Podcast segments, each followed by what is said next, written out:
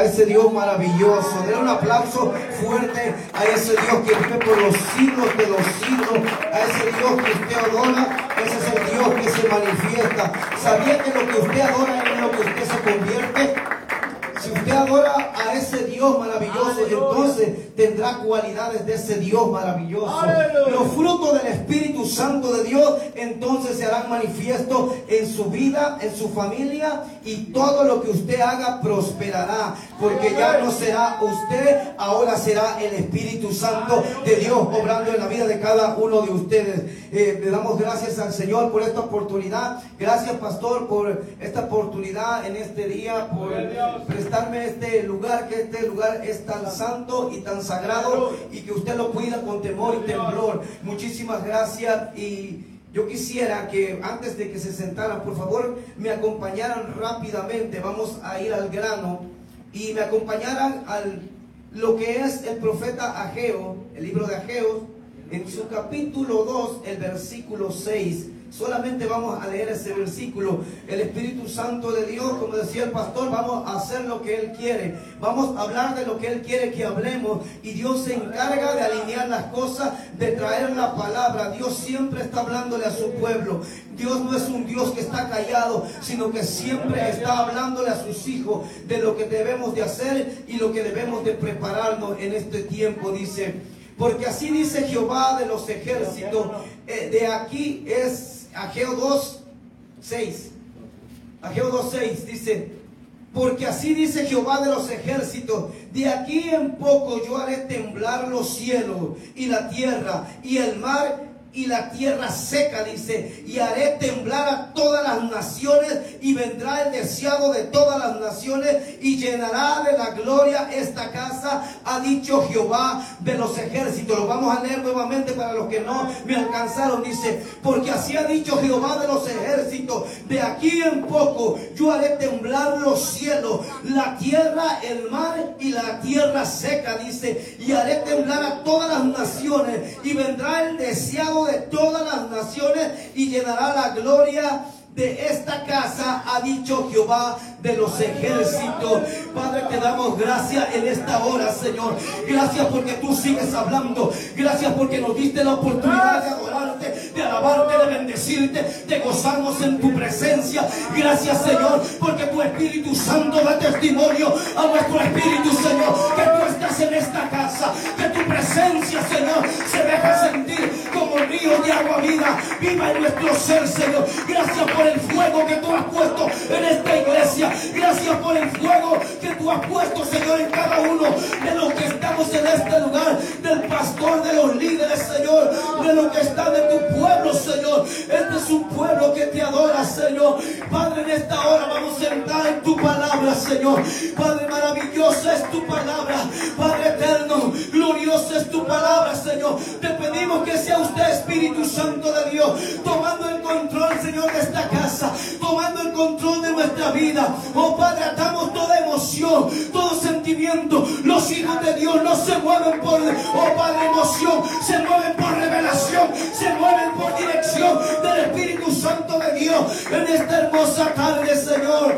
Y que tú, Señor, el único que seas exaltado en esta noche, seas tú, al único que se le da gloria y se le da alabanza, es el Dios de los ejércitos, comandante supremo de las fuerzas celestiales, el que cuida, Señor, nuestro hogar, el que cuida nuestra casa. Oh Padre, el príncipe por excelencia, Señor, el pastor de los pastores, Señor, el maestro de los maestros, maravilloso Espíritu Santo de Dios. Bendecimos tu nombre, Señor. Oh, gracias, Señor, que mientras se esté predicando, Señor, sea usted liberando, Señor. Que mientras se esté predicando, sea usted sanando. Si hubiera alguien con alguna dolencia, si hubiera alguien, Señor, con algo, Padre, en su cuerpo, Espíritu Santo, en la palabra tiene el poder, Señor, para sanar, Padre eterno, ya que tus palabras son espíritu, Señor, y son vida. Espíritu ministradores de parte de Dios, Señor. Esos siete espíritus que están delante de Dios. Dios, Señor. Gracias, Padre, en el nombre maravilloso de nuestro Señor Jesucristo. Y la iglesia dice un fuerte amén y le da un aplauso al que vive por los siglos. podemos permanecer callados delante de su presencia. Pueden sentarse pero no se sienten en la alabanza. Pueden sentarse y adoren a ese Dios. Dios habla y Dios responde a un Cuando tú y yo provocamos a Dios, entonces Dios dejará a los 24 ancianos, dejará a los cuatro seres vivientes y vendrá el encuentro que donde ese lugar se le adora y se le alaba, Él se hará presente. Gloria. Y hay algo tan maravilloso donde hay una continua adoración, donde hay una continua alabanza, donde hay un continuo clamor, la presencia de Dios desciende en ese lugar y no solamente desciende, sino que hace una habitación ahí, hace una permanencia en ese lugar. Y ya no le tendrá usted que decir al Espíritu Santo, Espíritu Santo ve, porque el Espíritu de Dios mora en cada uno de ustedes. Ahora tendremos que sacarlo desde adentro y decirle, Señor, te adoramos, te bendecimos. Conoces nuestro corazón y nuestro caminar en nuestras vidas, Señor. Gracias, Espíritu Santo de Dios. Es que es maravilloso, hermano. Es maravilloso cuando nosotros verdaderamente nos dejamos guiar por Dios, cuando dejamos que Él sea el que haga las cosas y no nosotros. Porque quisiéramos decir tantas cosas, pero el que toma control sobre nuestras vidas es el Espíritu Santo de Dios. Y leíamos aquí en Ageo, el pastor daba una introducción acerca de que tenemos que acercarnos más, que tenemos que buscar de corazón a ese Dios maravilloso, porque los tiempos en los cuales estamos son tiempos peligrosos en los tiempos en los cuales estamos son tiempos ya dichos por los profetas ya se ha, o estas profecías ya se han dicho desde hace mucho tiempo. Y yo te digo algo muy hermoso y muy fuerte, pero que es cierto. Por más que la iglesia ore, por más que la iglesia interceda, por más que la iglesia esté clamando de parte de Dios o hacia Dios, las cosas que Dios ha establecido, lo que ha dicho en el cielo, que se va a cumplir para el tiempo señalado, para la hora señalada, ni tú ni yo la podemos detener. Nadie puede detener la ira y la fuerza de Dios que viene sobre las naciones. Y Dios ya está empezando a azotar las naciones. Y no es que yo me esté alegrando ni nada de eso, sino que al contrario, la palabra de Dios se está cumpliendo. La palabra de Dios, Dios está haciendo señales en los cielos. Dios está levantando señales en los cielos, en la tierra. Y usted ve un caos que hay ahora en la tierra. Usted puede ver el caos que está en la tierra y que el Señor ha venido hablando a través de sus siervos, los profetas, a través de cada uno de aquellos que el Señor ha buscado para que anuncien su palabra. Y es ahora donde nosotros, la iglesia, como decía el pastor, tenemos que estar más aferrados yo les, yo les invito a que a partir de ahora, de este día, usted no se pierda ningún servicio en esta casa. Porque así como decía el pastor, vendrán días en que la gente correrá de aquí para allá buscando la palabra de Dios y no la hallará. Porque ya no habrá bien, ya no habrá quien le predique, ya no habrá quien le hable. Y entonces el tiempo de los gentiles se acabará y empezará el tiempo en que Dios va a tratar con su pueblo, con el pueblo de Israel. El tiempo de los gentiles todavía. El tiempo de nosotros está aquí en este momento. El tiempo de la gracia. Después que el Señor venga por su pueblo y se lleve a su pueblo, ya no habrá otra oportunidad el momento en que nosotros debemos de estar buscando su rostro cada día, cada mañana y dejar que el Espíritu de Dios hable a nuestras vidas. Y este es tiempo donde se cumple lo dicho por el profeta Joel. Y en los últimos tiempo, dice Dios, derramaré de mi espíritu sobre toda carne. Y vuestras hijas profetizarán y vuestros ancianos soñarán sueños. Oh, gracias. Y también sobre mi siervo y mi sierva derramaré mi espíritu. Y esto es lo que está aconteciendo. Hay gente que el Espíritu de Dios ha venido sobre ellos y están dando palabra de parte de Dios. Esta gente, usted no la va a ver en un púlpito.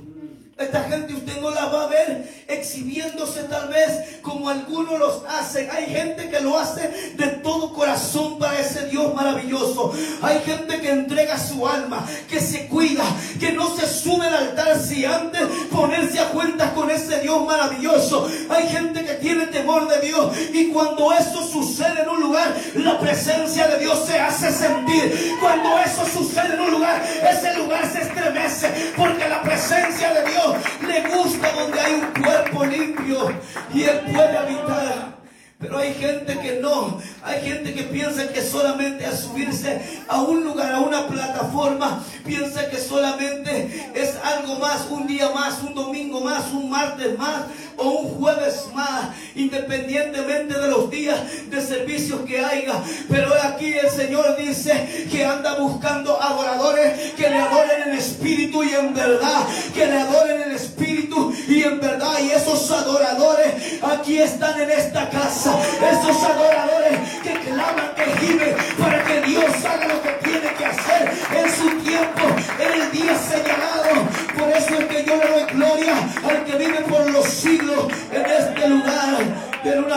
aplauso fuerte Dios maravilloso. Y vamos rápidamente a lo que es Mateo 24, el capítulo 3, rápidamente ahí. Mateo 24, 3. Gloria a Dios. Están, hermanos, Ahora tenemos redes sociales. Ahora tenemos que ya puede usted grabar un video instantáneamente. Lo que está pasando sale ahí en vivo. Ahorita los medios de, comunicación ya nos siguen engañando a la gente. Ahorita los medios de comunicación ya nadie les cree. ¿Por qué? Porque a veces adulteran el mensaje. A veces dicen cosas que no son ciertas. Y hay cosas que están sucediendo, pero no las quieren sacar a la luz porque la tierra va a entrar en caos. La tierra va a entrar en un y eso es lo que no quieren los gobernantes. Cuando esto ya está dicho por nuestro Señor Jesucristo, cuando esto ya está pasando en este momento, vienen los días en los cuales nosotros tenemos que guardarnos aún más para Dios. Desde ya guardarnos, dice su palabra, que tenemos que orar por ser tenidos por dignos de ese día. Y yo le quiero contar rápidamente algo. En la mañana de en esta mañana estábamos en el, en el grupo de oración orando intercediendo, orando por las naciones que han, están siendo azotadas, como la tierra aún ya no soporta el pecado del hombre. La misma tierra lo rechaza, la misma tierra no soporta que el hombre que está en pecado, aún por eso es que en los lugares donde no hay, este, no hay lluvia, lugares secos, hay lugares en nuestros, en nuestro lugar de origen que ya la tierra no está dando su fruto. ¿Por qué? Porque la tierra se cansó ya y eso es por el pecado del hombre. Por el pecado y estábamos ahí orando y después de terminar el, después de terminar la oración ahí a lo último se quedó una hermana conmigo y me dijo pastor quiero eh, compartirle algo que Dios me estaba dando mientras usted estaba orando mientras usted estaba intercediendo. Estaba yo sentada de rodillas y de pronto vi dice que los cielos se abrieron. Y después de que los cielos se abrieron vi que luces descendían del cielo. Vi que luces se acercaban a la personas y una luz se me acercó y me dijeron y me dijo esa luz, eso representaba un ángel y me dijo esa luz, dice, ora por tener ser, por tener ser por digno ese día en que el Señor te lleve, en que el Señor viene por su iglesia, pero tienes que santificarte, tienes que buscar, dice, porque aquel que no se santifique, aquel que no busque verdaderamente a Dios, se va a quedar en la tierra. Y yo cuando desperté y cuando vi eso, dice, esto es la señal de arrebatamiento. Esto es la señal de que Cristo viene por su iglesia pronto. Esto está a la puerta. Ya no va a demorar mucho. Esto está por acontecer. Y eso es que lo que yo le digo a mis hijos. Tengan cuidado, le digo. Tengan mucho cuidado. Hay que buscar a Dios de todo corazón. Hay que buscar a Dios porque lo que se viene después de esto es grande. Lo que se viene después de esto dice que llorarán amargamente.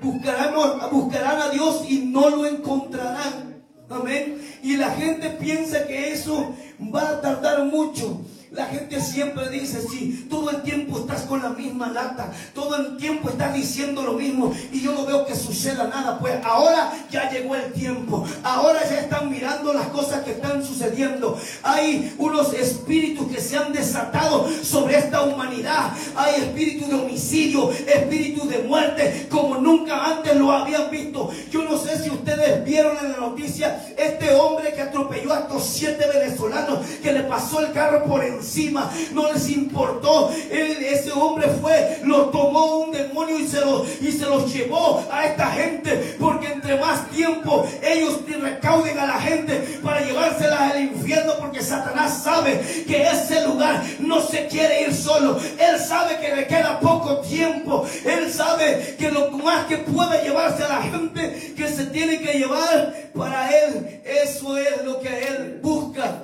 Y eso es lo que Satanás busca, busca nuestra alma. En cualquier momento que nosotros nos descuidemos y abrimos una puerta, usted le da derecho legal. La palabra de Dios es un libro legal espiritual. La palabra de Dios no solamente son anécdotas, no solamente son historias. La palabra de Dios es real y se lleva su cumplimiento en el mundo espiritual. Por eso es que nuestro Señor Jesucristo en los evangelios dice, y llevando el acta de los decretos, la clavó públicamente en la cruz del Calvario. Hay actas de decreto en contra de nosotros, porque nosotros hemos abierto tal vez a veces puertas, y por eso, por esas puertas que son abiertas, el enemigo puede entrar, el enemigo puede entrar en ese lugar, en esa casa, en esa vida, y usted le cede un derecho legal para que él pueda hacer y deshacer. Acuérdense que el enemigo ha venido a tres cosas a este, a este mundo. Ha venido a matar, a robar y a destruir. Pero hubo alguien que vino a dar vida y vida en abundancia. Por eso cuando nosotros estábamos muertos, den un aplauso fuerte ese Dios maravilloso. Cuando nosotros estábamos muertos en nuestro delito y en nuestro pecado, ahí Dios nos sacó. De ahí Dios nos trasladó a su luz admirable. Y ahora podemos degustar y gozar de esa presencia maravillosa de nuestro Dios poderoso. Ahora podemos venir delante de su presencia y gozarnos, hermano. Cuando antes no era así. Antes teníamos temor cuando no conocíamos a Dios, teníamos temor de entrar a una iglesia. Teníamos, ¿por qué? Porque nuestro pecado, nuestro pecado nos acusaba. No querían, dice la palabra, que los hombres no querían venir a la luz porque sus obras eran, eran, iban a ser descubiertas. Y por eso a veces nosotros no queríamos venir a la casa de Dios porque había ataduras en nuestra vida. El enemigo tenía posesionada nuestra alma. Había gente que había, estaban en cárceles de opresión. Había gente que tenía adicciones y tantas cosas en su vida. Pero no es hasta que Jesús llega a la vida de una persona, a la vida de una familia, que Jesús rompe con todas esas cosas. Dice que la unción rompe el yugo, pero la unción del Espíritu Santo, no la unción de un hombre, la unción del Espíritu de Dios es la que quiebra toda brujería, es la que quiebra toda hechicería, es la que quiebra todo satanismo, todo lo que hay en lo oculto. Es solamente el poder de Dios que obra en la vida de un ser humano. Así que, estando en esto, el Señor me enseñaba. Y eh, estamos orando por muchas personas, hermano. Gente que está en la iglesia. Gente que está en la iglesia, pero que todavía sigue atada. Y a veces por no buscar a Dios, hablando como ministro, nosotros tenemos una responsabilidad delante de Dios de decir la verdad, es solamente de decir lo que verdaderamente nos lleva a la condenación. Y esta persona me decía, pastor, ore por mí, por favor.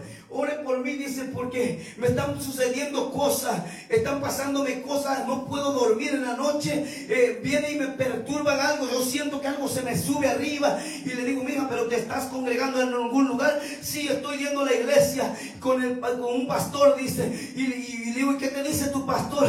Y le digo, ¿verdad? pero quiero que seas sincera conmigo, dime la verdad, ¿estás casada? El Espíritu Santo me, me, dice, pregúntale si está casada. Y no solamente es un, es un testimonio, son muchos de estos testimonios. Y dice, no, pastor, estoy viviendo en unión libre. No me he casado, dice. Entonces le digo, mira, tú estás en un gran problema. Estás practicando un pecado. Le digo, le estás abriendo la puerta al enemigo. ¿Para qué? Para que destroce tu vida. Le digo, para que destroce lo que Dios tiene contigo, lo que Dios quiere hacer contigo.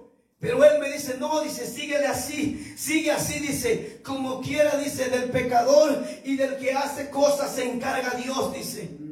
Pero le digo, no, mija, es muy importante que tú arregles tu situación, le digo que tú con esa persona. Porque digo, todo el tiempo vas a estar batallando. El Señor estableció el matrimonio en Génesis, le digo, Él juntó a Adán y a Eva, le digo, y dijo una palabra, dice, y los bendijo Dios. La bendición de ese Dios maravilloso oh, fue soltada sobre esa gente, sobre esos dos hombres. Pero como el hombre pecó y la mujer de Dios pecaron, entonces fueron apartados. Pero así mismo tú tienes que ir, le digo, delante de una autoridad legal del cielo y recibir esa bendición que te convierte en marido y mujer. Le digo, para que el enemigo no siga haciendo estrago con tu vida. Por eso es que te la pasas de enfermedad y en enfermedad, porque hay puertas abiertas. Dice la palabra de Dios que el que practica el pecado es del diablo. Y así es. Fíjense lo que dice la palabra. Y es muy, a veces la leemos la palabra solamente por leer. No dice el que peca, porque todos pecamos. Dice que el que no peca hace mentiroso a Dios. Todos pecamos, tal vez no pecamos de la misma forma, sino que pecamos de pensamiento, de solamente no hacer lo bueno, ya estamos pecando, pero de una u otra forma pecamos. Y a esa persona yo le decía, tienes que cuidarte, tienes que hacer lo que tienes que hacer rápidamente, ponte en orden, no quieras hacer una fiesta grande, cumple solamente con lo que está en la escritura, cumple, no tienes que hacer una boda que se entere todo medio mundo, no, aquí lo importante es que tú recibas la bendición de un hijo de Dios, que tú recibas la bendición de un pastor o la bendición de un ministro. No te vayas a meter a cualquier lugar, dice. Le digo, donde se hable, donde se predique la palabra de Dios, donde se enseñe la palabra de Dios, donde se echan fuera demonios, donde se sanen los enfermos. Ahí busca Dios, porque ahí está Dios y la presencia de Dios estará en ese lugar y tendrás que recibir, le digo esa bendición para que tú sigas buscando. Le digo, si tú verdaderamente quieres servir a Dios, empieza por lo primero, empieza a poner orden en tu vida. Y eso no solamente es uno, hermano, son muchos testimonios de lo que pasa. Pero ¿qué pasa en este tiempo? Hay gente que quiere tener sus iglesias llenas sin que les diga nada. Por favor, hermano, no hable de esto porque va a ofender a la gente. A mí me lo han dicho en este lugar, no hable acerca de esto porque usted va a ofender a fulano y fulano aporta algo aquí en este lugar. Le digo, pues que se ofenda quien se ofenda. Si me tienen que quitar de este lugar, que me quiten. Pero yo no voy a comprometer lo que Dios me dio, porque lo que el Señor me dio fue vida eterna, fue salvación. Dice, más temer aquel que puede mandar tu alma al infierno. No le temas al hombre. El hombre siempre va a querer detener el propósito de Dios, pero no es solamente el hombre es el enemigo a través del hombre. Así que cuando usted tenga una palabra de Dios, désela a esa persona. Si viene de parte de Dios, no comprometa esa palabra. ¿Por qué? Porque Dios le va a pedir cuentas a usted. Dios no va a pedir cuentas a nosotros. Y así que vamos a leer ahí rápidamente. Dijimos 24, 3. ¿ah? Dice, y estando, y estando él sentado en el monte de los olivos, los discípulos se le acercaron aparte diciendo, dinos, ¿cuándo serán estas cosas? ¿Y qué señales habrá de tu venida y del fin del siglo? Respondiendo Jesús le dijo, mirad que nadie os engañe, amén, que nadie nos engañe, que nadie nos perturbe, dice, porque vendrán muchos en mi nombre y esto es lo que está sucediendo. Hay muchos que dicen que vienen en el nombre de Jesús, hay muchos que dicen que vienen en el nombre del Señor, pero su testimonio es otro, sus frutos son otros. Hay falsos ungidos en este, eh, hay falsos ungidos en esta tierra, en este lugar, que predican acerca del Señor pero sus, sus obras son diferentes. Lo que Dios hace en su vida no se parece a lo que ellos predican. Dice que vendrán falsos ungidos. Y esa en la palabra en griego dice curios falsos ungidos, falsos señores que sí tienen un poder, pero tienen un poder de parte de las tinieblas, tienen un poder engañoso, tienen un poder también que engaña a las personas, pero su testimonio dice, muchos de ellos, la palabra dice que por sus frutos los vamos a conocer.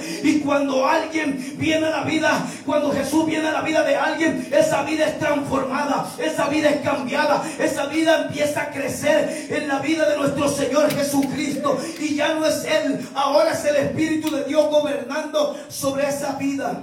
Y estas personas usted la va a ver que nunca se exaltan. Esta persona siempre va a ver usted que le van a dar la gloria a Dios, que todo lo que, lo que hacen es para agradar a Dios. Y siempre en un servicio cuando termina, a veces la gente le pregunta al pastor, le pregunta o le dice al, ministro, le dice, wow hermano, qué palabra tan poderosa Dios, verdaderamente Dios te está usando. Y si nosotros somos de, de mente débil, de mente que se deja manipular, entonces empieza a crecer un ego, empieza a crecer algo, porque Dios puede usar a quien Él quiere de la forma que quiera, a la hora que Él quiera, con quien quiera. Dios puede hacer eso con cualquier persona, siempre y cuando esa persona busque de su presencia. Aquí hay ministros que Dios va a levantar, aquí hay gente que Dios va a levantar para que su palabra sea predicada, para que sea reconocido en este lugar, no nosotros, no la iglesia, que nuevamente sea reconocido el nombre que es sobre todo nombre. Nuestro Señor Jesucristo nuevamente tiene que sacudir la tierra antes de que venga esa gran maravillosa venida. Se tiene que sacudir y estremecer la tierra. Este evangelio, hermano se está predicando por todas las naciones, por todos los lugares. Ahora, por las antenas estas que han creado, que han hecho todavía que tienen más alcance, la señal del Evangelio está llegando a lugares que nunca antes podía haber llegado la palabra de Dios. Dice su palabra, dice que después de que será predicado este Evangelio del reino y señala un Evangelio específico. Este Evangelio del reino, no cualquier cualquier evangelio. No el evangelio que te hace sentir bien. No el evangelio que te sientes cómodo. No, el evangelio, la palabra que te incomoda. Démosle gracias a Dios cuando la palabra nos está pegando. Démosle gracias a Dios cuando la palabra me está pegando a mí. Cada día que yo, alguien, yo quería venir con el deseo de que mi pastor, el pastor hablara, Dios hablara a través de los labios de él. Porque saben que nosotros como ministros necesitamos escuchar palabra de Dios. Necesitamos escuchar a, nuestro, a nuestros hermanos también que hablan acerca de lo que Dios hace en la vida de cada uno de nosotros. Y eso, esa palabra trae medicina a nuestro cuerpo. Y es bonito, hermoso. Nosotros necesitamos también ser ministrados de parte del Espíritu Santo. Dios nos tiene, hermano. El Espíritu Santo nos ministra como, eh, como ahora lo, ha, lo está haciendo conmigo. Porque yo al estar predicando esta palabra, no solamente está ministrando al pueblo, Él me está ministrando a mí. Simultáneamente la presencia de Dios baja y sale por aquí. Así como Él viene. Por eso es que cuando nosotros estamos llenos de la presencia de Dios, no podemos callarnos. El Espíritu de Dios sigue fluyendo, sigue hablando, sigue diciendo lo que nosotros necesitamos escuchar en este lugar. Y ahí somos bendecidos, pero también necesitamos de vez en cuando un abrazo de un hermano. ¿Sabe usted que el pastor y el líder son los hombres más solitarios? Son los hombres que tienen que pelear su batalla solo y de rodillas. Ellos no se pueden dar el lujo de decirle, hermano, fíjate que ando un poco decepcionado. Fíjate que ando un poco cabizbajo. No, ellos no se pueden. Nosotros no nos podemos dar ese lujo. Aunque somos nosotros, si es cierto, somos de carne. Hay cosas en nuestra vida que a veces van a querer debilitarnos. Pero aquel que le ha entregado su vida entera al Señor, aquel que vive para Dios, todo lo que venga, dice que todas las cosas nos ayudan a bien. Esto es conforme a lo que con su propósito han sido llamados. Y es cierto, a veces nos va a doler, nos vamos a, doblar de un costado, pero no podemos decaer porque hay un pueblo que tiene que seguir adelante. Hay gente que tiene que avanzar hacia adelante al blanco supremo, al supremo llamamiento de Cristo Jesús. Y si nosotros nos damos ese lujo, queremos eso, ese momento, entonces ya no decaeremos nosotros, sino decaerán los que están detrás de nosotros. Nuestros hijos están mirando nuestro comportamiento. Nuestros hijos están mirando verdaderamente si el Dios que predicamos es el Dios que vivimos. En una ocasión yo estaba eh, eh, trabajando en unos edificios comerciales. No me acuerdo si mi hermano Juan estaba ahí.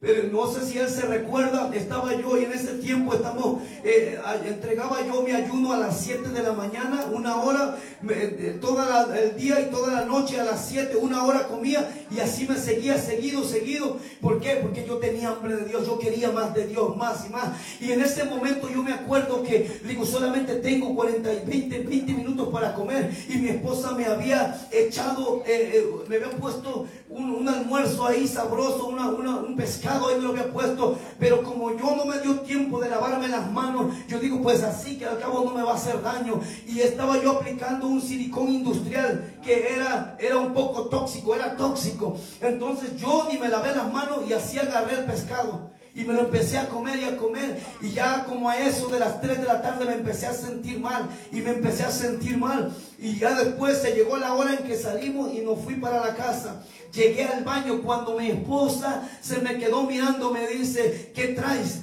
Estás, verde, dice, tus ojos están hasta allá adentro, dice, tu cara, dice, se te dibuja un rostro, dice, no te quiero asustar, pero se te, dibuja como un rostro de muerte, dice, en tu cara. Así, ¿qué, ¿Qué hiciste? Digo, no sé, digo, comí, me, comí este pescado sin lavarme las manos, le digo, y yo pienso que eso fue, pero no lo hice con ninguna intención, ni por querer, le digo, tentar a Dios, ni nada de eso. Yo lo que quería era terminar rápido porque tenía que regresar otra vez a mi trabajo.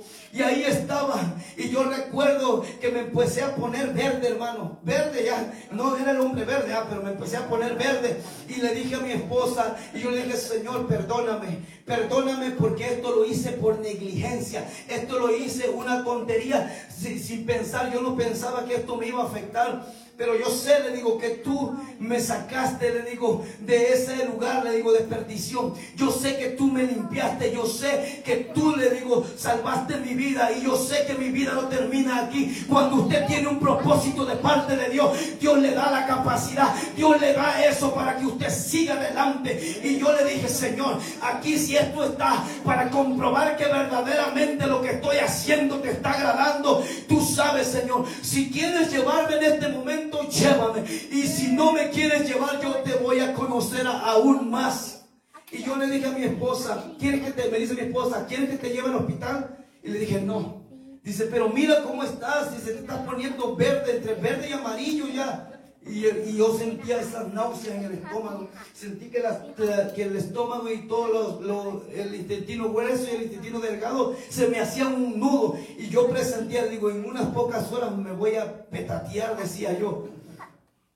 Y me dice mi esposa, seguro que no quieres que te lleve. No, le digo, a ese Dios que yo sirvo, le digo, ese Dios me tiene que sanar a mí. Denle un aplauso fuerte, por favor. Ese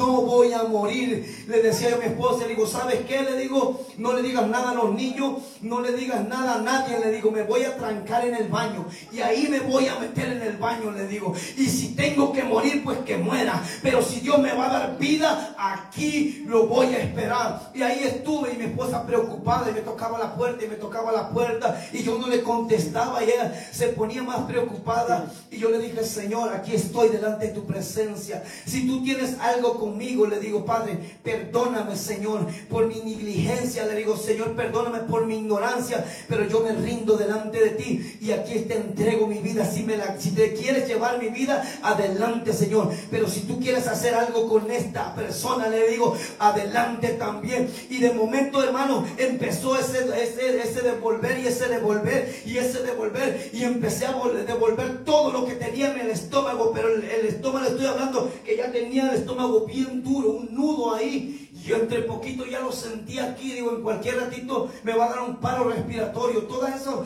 venía a mi mente, no. Pero digo, no, entonces yo me voy a determinar a que si el Señor me llamó, aquí Dios me va a levantar. No porque Él lo tenga que hacer, Señor, por tu amor y por tu misericordia. Y ahí estuve, y ahí estuve hasta que empecé a tirar todo lo que no servía, todo lo que contaminaba mi cuerpo. Y ahí me quedé estirado. Yo ya no, ya no recuerdo más nada, sino que hasta el otro día recuerdo que mi esposa abrí mis ojos y estaba al lado mío en la cama y me dice, me dice, por poco te vas. Y le digo, y tú bien contenta, ¿verdad?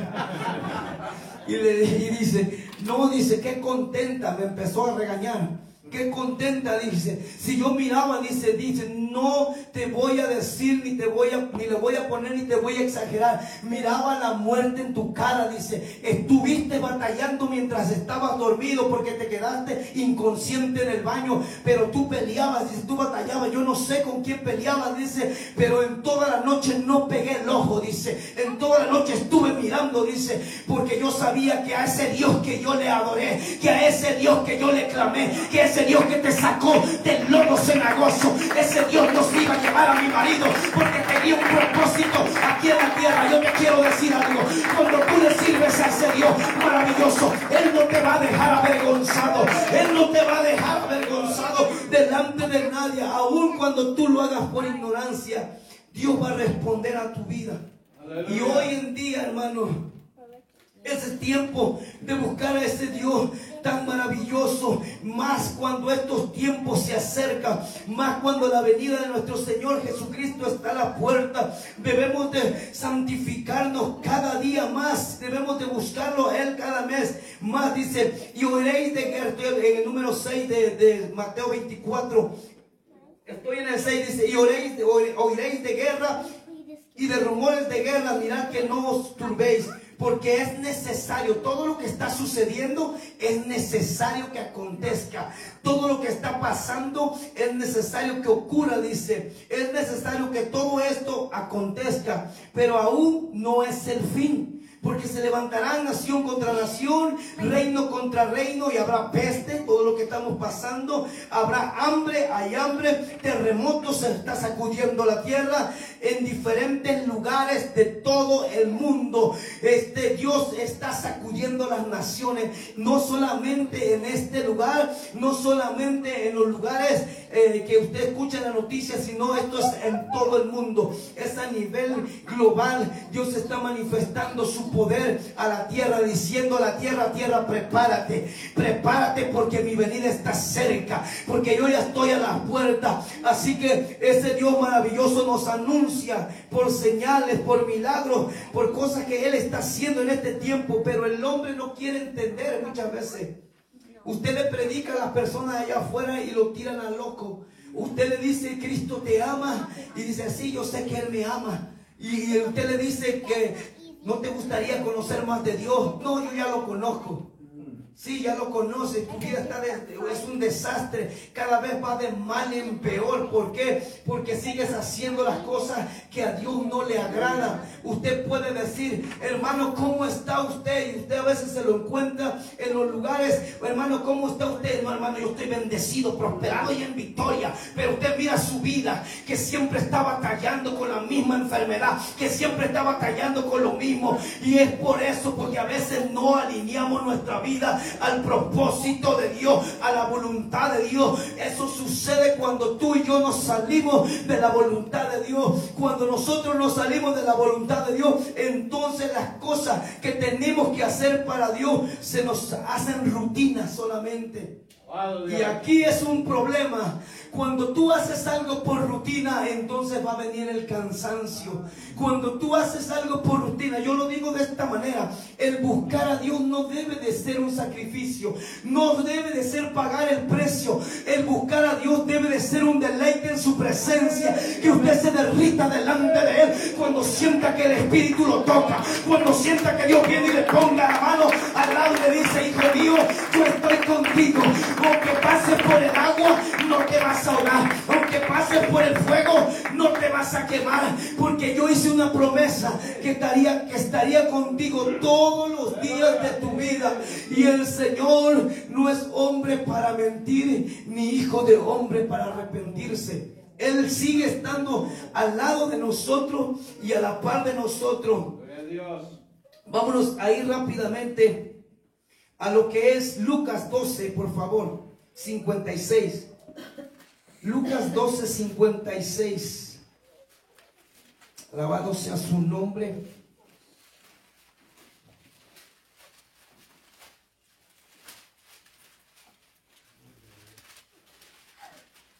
Lucas 12, 56.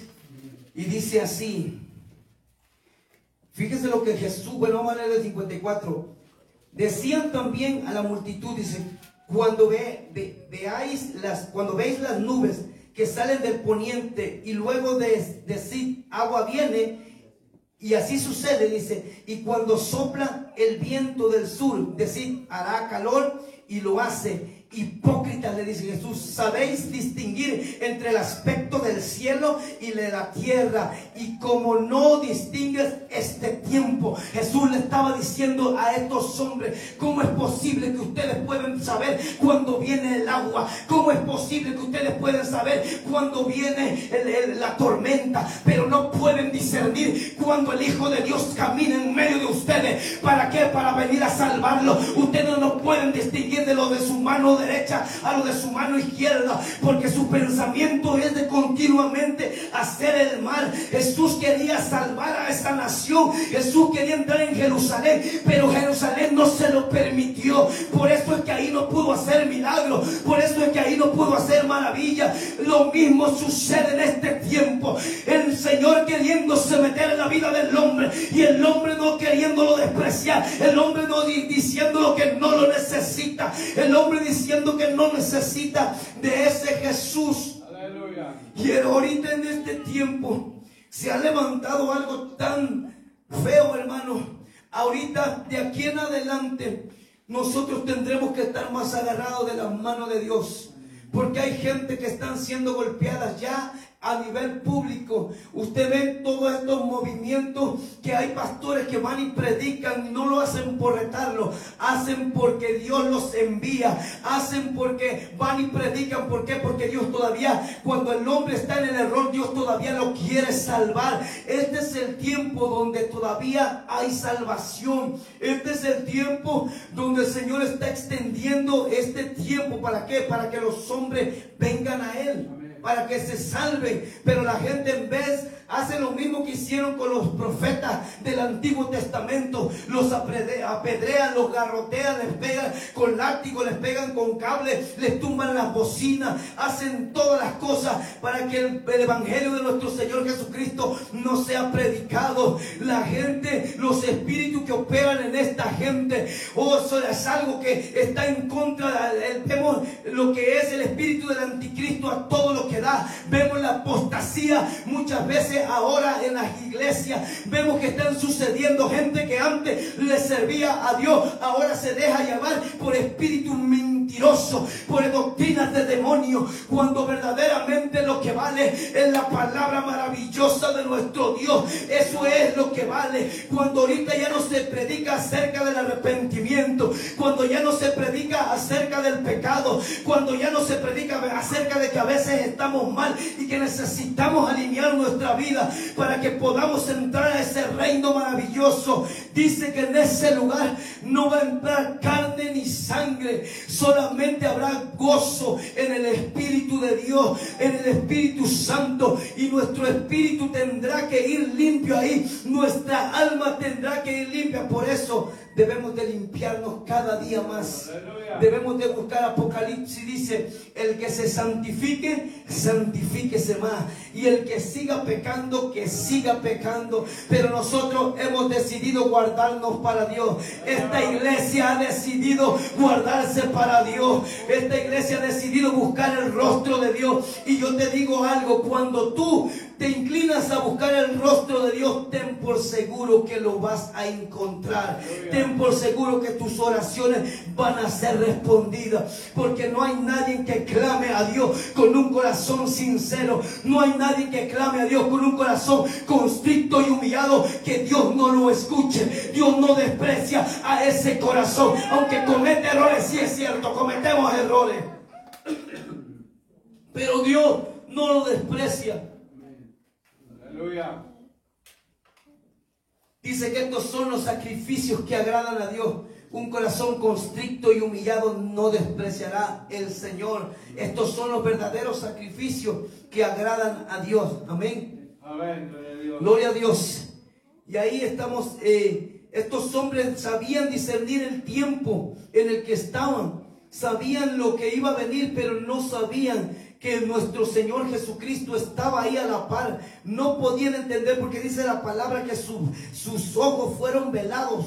Se fueron tapados para que no para que viendo no vieran y para que oyendo no oyeran. Amén.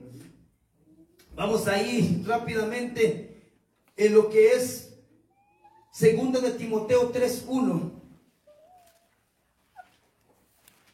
Gloria a Dios. Dice, segundo de Timoteo, perdón, 3.1 dice.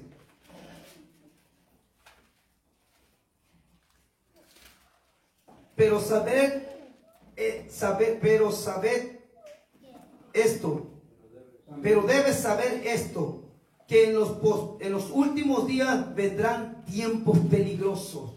Amén. Esto es lo dicho por el, por el por Timoteo, pero sabed esto, pero debes saber esto, que en los últimos días vendrán tiempos peligrosos. Amén. Estos tiempos que estamos viviendo ahora son tiempos peligrosos donde nunca, como nunca antes, había estado desatada la maldad y se acercan cosas más fuertes. Por eso es que dice que el Señor en aquellos días iba a cortar los días. ¿Por qué? Porque si el Señor no acorta los días, ninguna carne sería salva. Ninguna carne sería salva. Y así que este es el tiempo agradable de poder seguir metiéndose con Dios. Si usted se metía con Dios, ahora sígase metiendo más. Siga buscando más. ¿Por qué? Porque solamente Dios viene a buscar una iglesia que no tenga mancha, que no tenga arruga, que no tenga nada que pueda acusarnos delante de ese Dios. El enemigo te va a acusar, el enemigo va a hablar de ti, el enemigo va a querer humillarte, va a querer o ponerte por los suelos, pero tenemos un abogado en los cielos.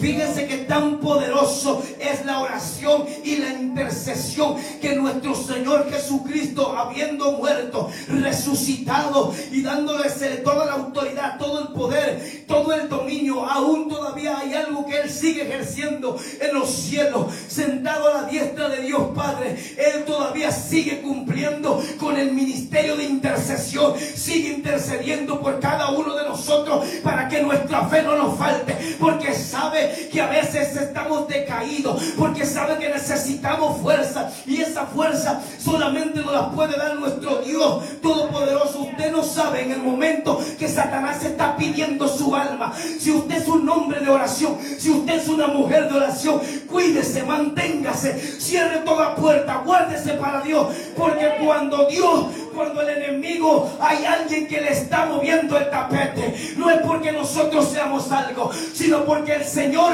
Dios Todopoderoso, usa gente, usa hombres, usa mujeres. Porque Él dice que anduvo buscando en toda la tierra uno solo uno solo que se pusiera en la brecha y no lo encontró.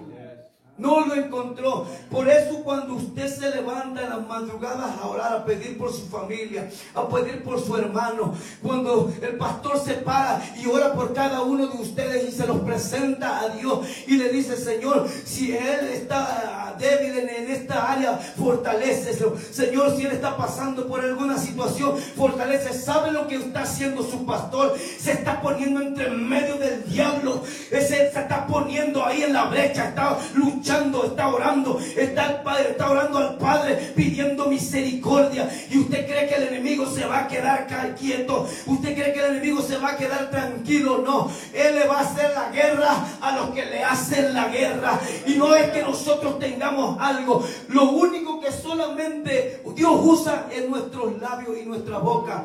Cuando nosotros creemos en fe, cuando nosotros hablamos, pero hay alguien que pelea las batallas.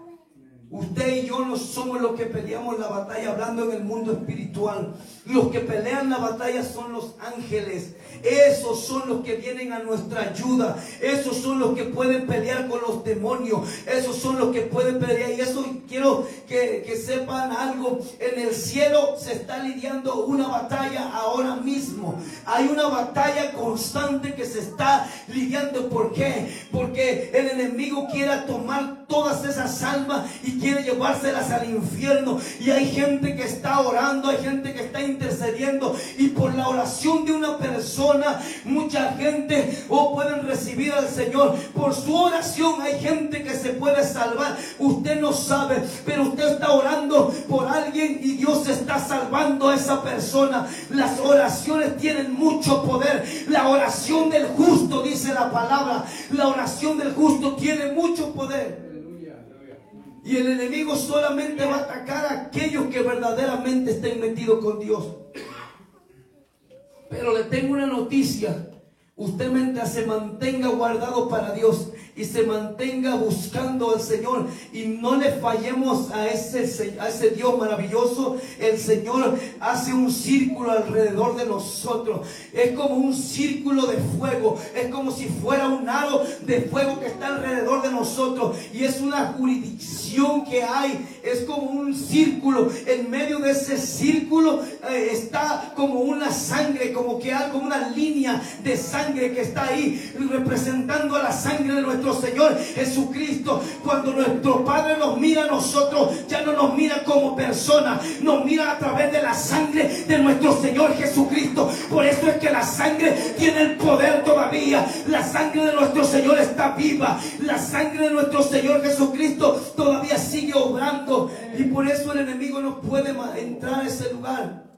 Cuando Dios rodea un lugar, nadie puede entrar por ese lugar como ellos quieren ningún brujo, ningún satanista, nadie. ¿Por qué? Porque está usted guardado por su mano. Dice, el que habita el abrigo del Altísimo, Salmo 91, el que habita el abrigo del Altísimo morará bajo la sombra del Omnipotente. Está hablando de habitar en un lugar, está hablando de un constante clamor, de una constante búsqueda de su presencia. Está hablando el que habita el abrigo del Altísimo, está hablando de cobertura, cobertura sobrenatural, cobertura cobertura del cielo, esa cobertura que te cubre en medio de los accidentes a mediodía. ¿Sabía usted que hay accidentes entre, entre lo, que es de las 2 de la tarde a las 3 de la tarde donde hay más accidentes? ¿Y por qué? Porque en esa hora opera, uh, ahí vamos en, lo que vemos en Salmo, lo que es los cuatro tipos de demonios que operan en esa área y ellos están, están empeñados en acabar con el hombre en empeñado en acabar con la creación del hombre. El enemigo nos odia a muerte. No es que nosotros nos metemos con él, es que él ya se metió con nuestra familia, es que él ya se metió con nuestros hijos en las escuelas, es que ella se metió con nuestros familiares que están atados, que no pueden, no pueden ser desatados, que no pueden venir a los pies de Cristo porque hay ataduras todavía en su vida. Y por eso Dios te rescató a ti y me rescató a mí. Para que tú y yo busquemos de Dios, intercedamos por estas personas. A veces Dios tiene misericordia de ellos y Dios los guarda y Dios llega y los salva. ¿Por qué? Porque un clamor genuino Dios no lo desprecia. Amén. Dios no despreciará un clamor. ¿Sabía usted que las oraciones que Dios más contesta es la oración de intercesión que usted hace por su hermano? Dios. Es la intercesión que usted hace por aquel que no conoce, por aquel que no le va a pagar por lo que usted hace, por aquel que no le va a decir gracias, que ni tan siquiera se va a dar cuenta que está orando por usted. ¿Por qué? Porque son oraciones desinteresadas. Aún se quita usted de pedir. a veces hay, una, hay algo que, que a Dios le agrada. Usted puede, usted Puede tocar el corazón de Dios cuando usted viene delante de su presencia y le dice, Señor, te pido por fulano, fíjate que está batallando, fíjate que está pasando esto, Padre eterno, ayúdalo, Señor. Y usted se pone, acuérdate, Señor, como tú me ayudaste a mí, lo que tú hiciste conmigo, Señor. Padre, tal vez su proceso sea diferente, Padre, pero yo te pido que tú lo rescates, que tú lo saques, Señor, porque esa vida es él, esa vida es terrible, Señor. Y cuando nosotros hacemos una oración sincera delante delante de Dios, Dios escucha esa oración y Dios contesta más rápida esa oración que la oración que nosotros estamos haciendo por lo que nosotros queremos. A veces hay oraciones que nosotros estamos haciendo que no es la voluntad de Dios. Dice la palabra de Dios, ustedes piden, pero piden mal.